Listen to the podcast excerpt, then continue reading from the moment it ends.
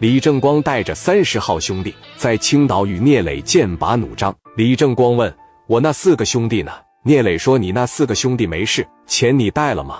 你兄弟砸了我的场子，打了我的兄弟，你不该拿钱来赎你的兄弟吗？我可以选择不要钱，然后呢，我也可以选择把你这几个兄弟扔到海里边去喂鲨鱼。只要你感觉行，那我没意见。所以说这一握手，啪就没跟正光握上。正光就说了：“我那四个兄弟呢？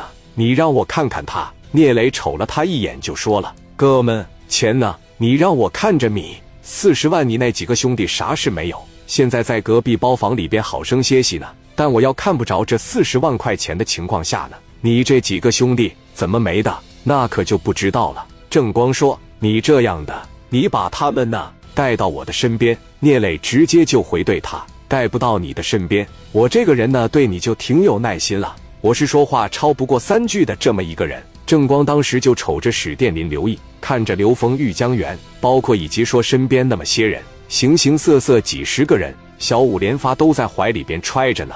正光也不敢轻举妄动，但是他这脾气不行，他身边这帮的兄弟脾气也不行。当时田东旭就上来了，撸个大脸往前这一上，是不是给你点逼脸了？那东北人骂人也贼好听，惯得你臭毛病呗！钱指定一分钱给不了，把我那哥几个给我交出来，要不然的情况下真打你信不信？往这一坐，棱个棱个的，你像个人一样。刚一说完这话，那李云管那个吗？这两伙人都敢干。李云从这后边给这小枪刺，啪就弹出来了，扎死你！扎别人扎肩膀，扎大腿，扎屁股。李云专扎下巴壳，而且小个不点，你只要一个不注意。嘎巴这一下就挠你嘴巴子里边，李云就说了：“把红光、庆华交出来。”正光这边一拦着：“别介，别介！”江源、刘丰玉、史殿林、刘毅哥几个往前一上：“怎么的？想打仗啊？是不是他想打仗？”屋里边的三十号兄弟嘎巴的枪全掏出来了，趴着一撸围上来给他们围上。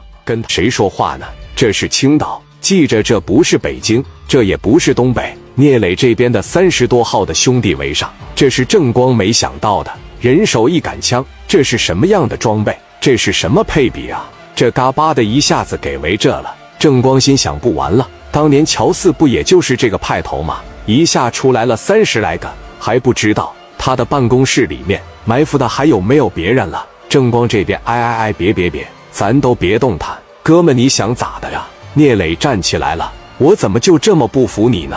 正光一下就起来了，聂磊也起来了，一步一步的来到了李正光的跟前。四十万，我在最后提醒你一回，要不然给你们哥几个全放这，你信吗？正光实在是有点受不了了，拳头嘎巴这一攥。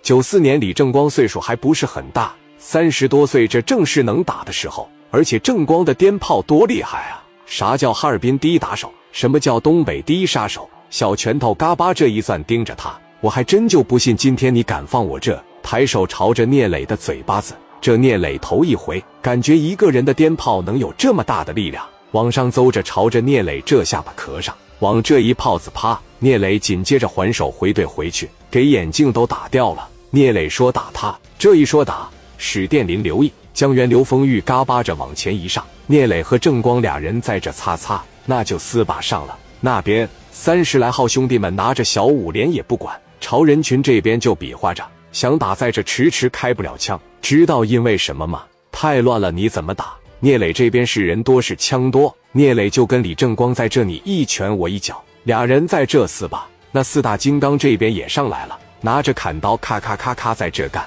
谁敢开枪？这种混战你拿着五连子基本上是没用，打五下得有三下干自己兄弟身上。